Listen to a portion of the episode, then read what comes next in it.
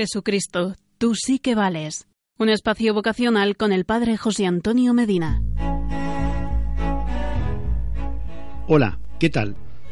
Cristo, sumo y eterno sacerdote, está siempre muy cerca del sacerdote, amándole, cuidándole, protegiéndole. Además, Él ha querido que los sacerdotes se vean amparados continuamente por el aprecio y la oración de todos los fieles de la Iglesia, nos enseña el Concilio Vaticano II. Ámenlos con filial cariño, como a sus pastores y padres, participando de sus solicitudes. Ayuden en lo posible, por la oración y por la obra, a sus presbíteros, a fin de que éstos puedan superar mejor sus dificultades y cumplir más fructuosamente sus deberes. ¿Y esto para qué? Para que los sacerdotes seamos siempre ejemplares, y basemos nuestra eficacia en la oración, para que celebremos la Santa Misa con mucho amor y cuidemos de las cosas santas de Dios con el esmero y el respeto que merecen, para que visitemos a los enfermos y cuidemos con empeño de la catequesis, para que conservemos siempre esa alegría que nace de la entrega y que tanto ayuda incluso a los más alejados del Señor.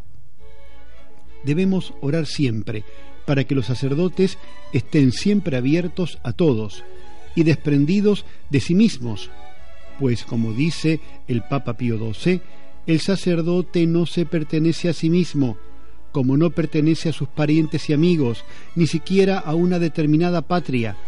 La caridad universal es lo que ha de respirar. Los mismos pensamientos, voluntad, sentimientos no son suyos, sino de Cristo. El sacerdote es instrumento de unidad porque el Señor quiere que todos seamos uno. Él mismo señaló que todo reino dividido contra sí será desolado y que no hay ciudad ni hogar que subsista si se pierde la unidad.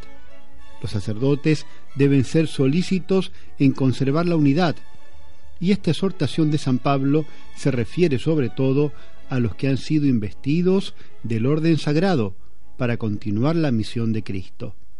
Es el sacerdote el que principalmente debe velar por la concordia entre los hermanos, el que vigila para que la unidad de la fe sea más fuerte que los antagonismos provocados por diferencias de ideas en cosas accidentales y terrenas.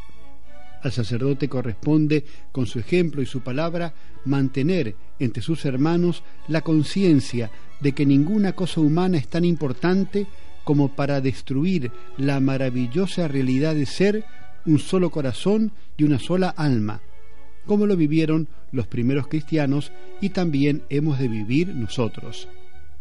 Esta misión de unidad la podrá lograr con más facilidad si está abierto a todos, si es apreciado por sus hermanos. Pide para los sacerdotes, los de ahora y los que vendrán, para que amen de verdad cada día más y sin discriminaciones a sus hermanos los hombres y que sepan hacerse querer de ellos.